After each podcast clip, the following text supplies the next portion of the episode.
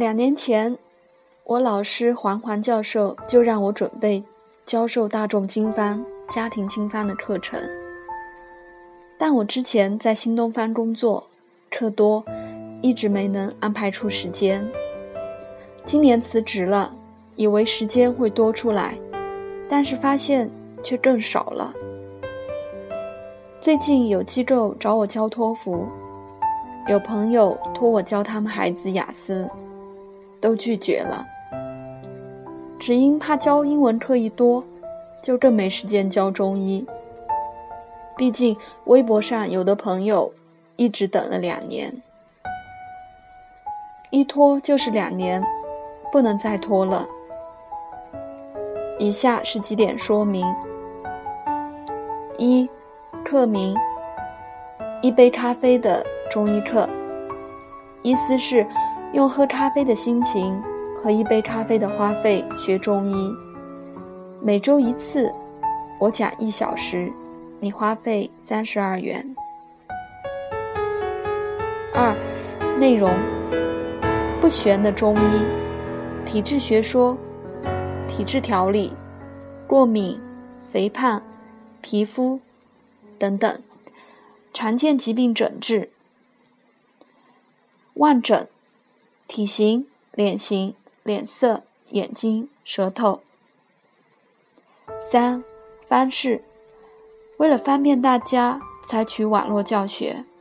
不过我还没有研究什么平台比较好。四时间，开课时间待定。五目标，通过学习懂得中医思维，学会基本诊断。学会治疗常见疾病，掌握二十个以上常用药方。六，人群：病人、中医爱好者、中医质疑者、有时间却不知道该干嘛的人、思考问题片面偏激的人。中医的思维是细节的，又是整体全面的。我的简单介绍：一，南京医科大学毕业，学的是西医，比西医粉，懂西医。